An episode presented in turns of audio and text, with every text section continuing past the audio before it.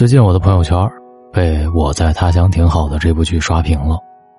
剧里那群生长于小城市的异乡人，每个都极具代入感，仿佛我们的生活全都被搬进了大荧幕。也难怪大家会感慨，编剧太洞察人心了，太真实了。里面的每个场景都好像能够感同身受，比如把脸挤变形的早晚高峰的地铁，骗光打工人钱的黑心中介，以及奇葩的合租室友，深夜加班突然收到妈妈一声惦记的泪奔，都让人瞬间找到了自己的影子。而剧里的每一个角色。也几乎能够涵盖所有异乡人的特征。三十六岁的单身女性，既男家，事业有成，存款四百多万，但是因为还没结婚，备受诟病。独立女孩乔西晨，从小镇考到北京，兢兢业业工作，精打细算生活，一路跌跌撞撞，得到着，也失去着。为了男友。留在北京的许岩是一家公司的客服，喜欢买包，有点虚荣心，不断的承受着生活的打击。三个女孩境遇不同，烦恼各异，但无一例外的不再和生活死磕。正如罗曼·罗兰所说：“有一种英雄主义，就是在认清生活的真相之后，依然热爱生活。”这恐怕就是这部剧带给我们最大的意义。原来，生活里那些我们想不通的事，都在这部剧里被说透了。你好，我是大龙，微信公众号搜索“大龙”。今晚我们聊一聊，我在他乡挺好的。你看了吗？有什么样的感受？可以在今晚的留言板里留言给我。关于委屈。感同身受这种东西，这个世界是不存在的。其实最开始剧里有四个女孩，只可惜有一个叫胡晶晶的女孩在生日当天自杀了。她性格开朗，是朋友圈里的开心果。她好像从来没有烦恼，咋咋呼呼的，特别治愈人心。可就是这样一个女孩，从高架天桥跳下去的时候，没有一丝犹豫。没人知道压垮她的最后一根稻草是什么。但她一定经历过很多不为人知的难熬时刻，可能是被上司辞退的时候，也可能是新穿的白衣服被弄脏的时候，也可能是被不断催债却还不起的时候。可能你会说，至于吗？可对于一个承受过生活重压的人来说，真的至于？你以为压垮他的是那根轻轻的稻草，但对他来说。早就重过千斤，可是，他们很少提起，全都选择将这些情绪偷偷的藏起来，自我消化。哪个成年人不是劫后余生？梭罗说，大多数人都处在绝望当中，人类的悲欢并不相通。你以为是惊天动地的伤，对别人而言，不过是随手拂过的尘。与其说出来被嘲笑，倒不如选择在无数个深夜里抱抱你自己。关于价值，不是我买不起包，是我配不上它。年轻的时候，我们既需要通过一些名贵的东西来证明我们自己，名牌包、名牌表、限量版的鞋等等，好像只有这些东西才能让我们高人一等。许岩。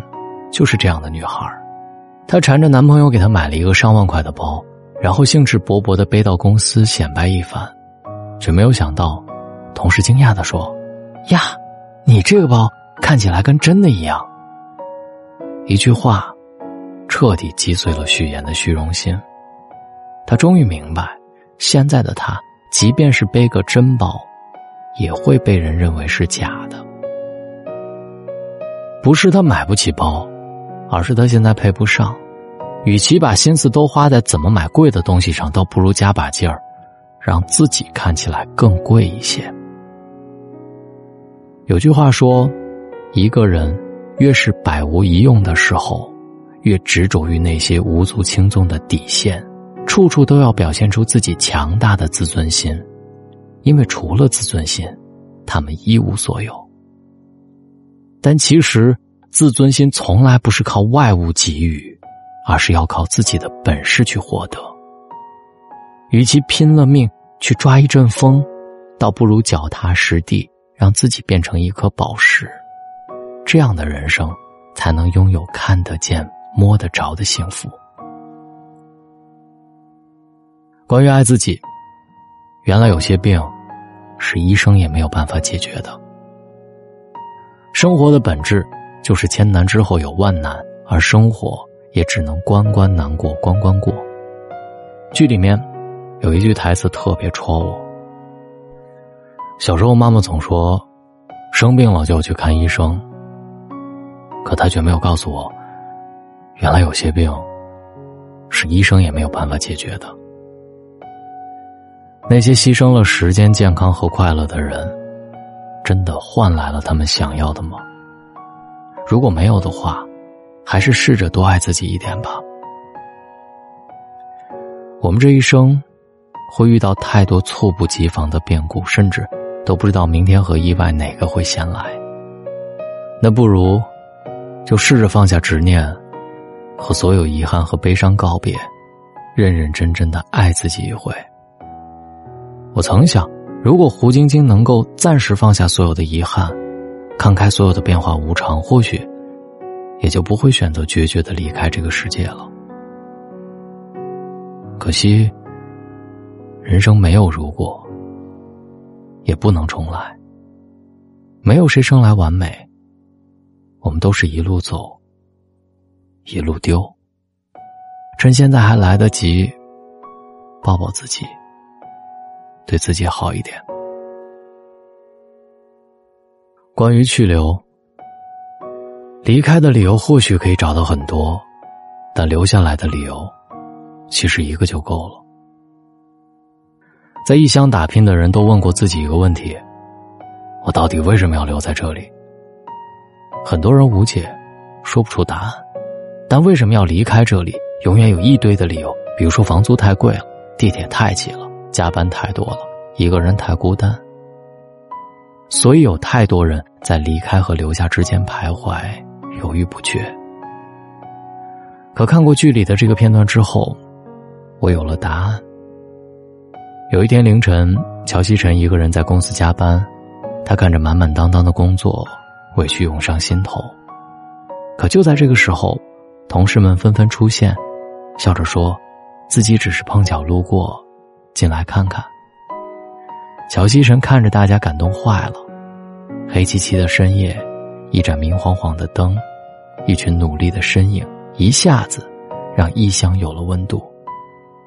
原来留下来的理由可以很简单：一群志同道合的伙伴，一份美好甜蜜的爱情，又或者是一份来自陌生人的善意。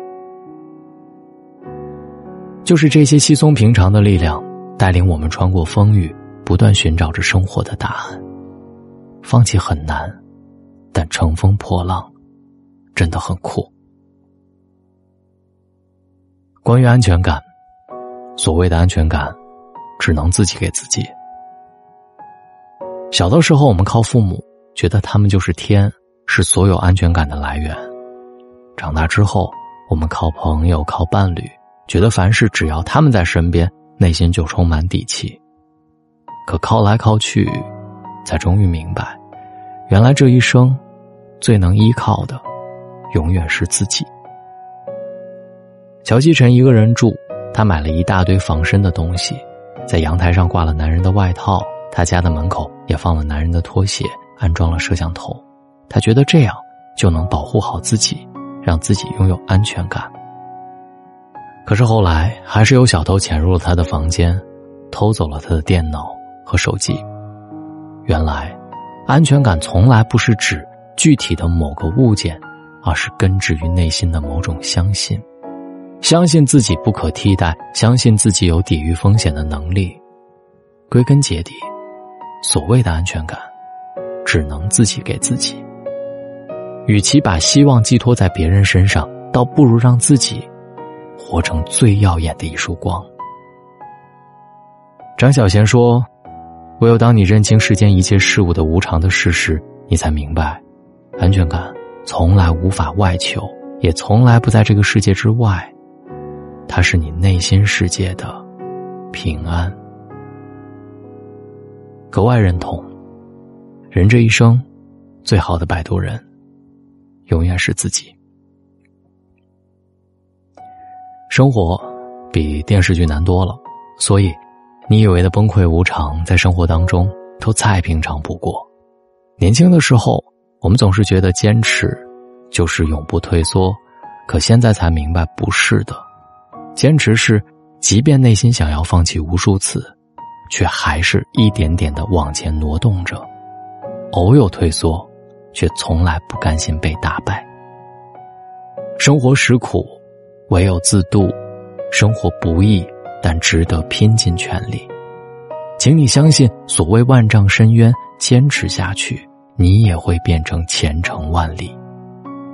愿我们对生活永远抱有期待，不妥协，不放弃，即便被打倒一万次，也能第一万零一次站起来，拍拍身上的土，说：“来啊，我不怕你。”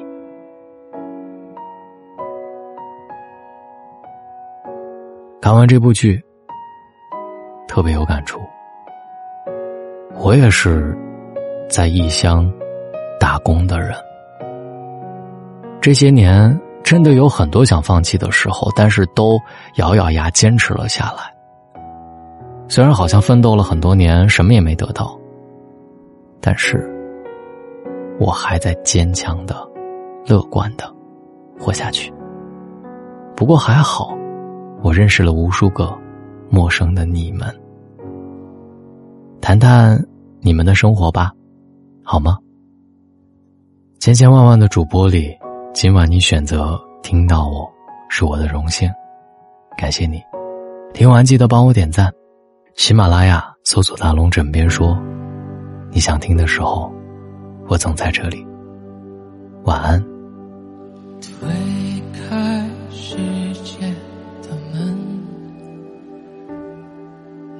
站在门外怕迟到的人，捧着一颗不懂计较的认真，吻过你的眼睛，就无畏的青春。左手的你啊，右手的你啊，稚气的花衣裳，世界本该是你。醒来的模样，左眼的悲伤，右眼的倔强，看起来都一样。原来你就是我自负的胆量。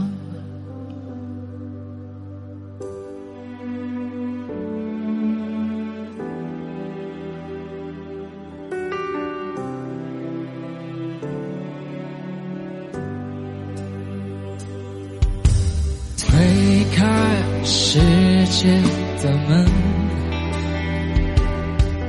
你是站在门外最孤单的人，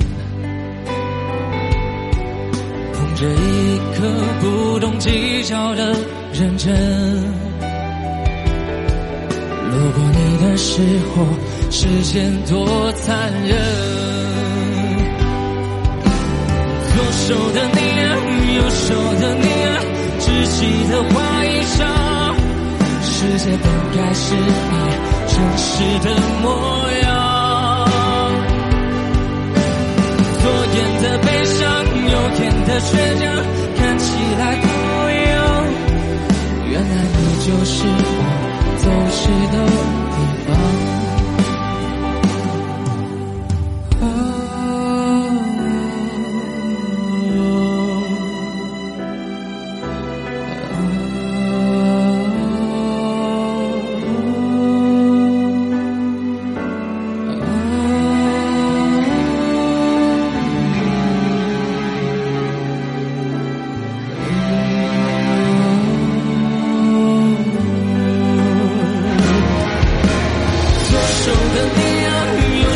等你窒息的花衣裳，世界本该是你真实的模样。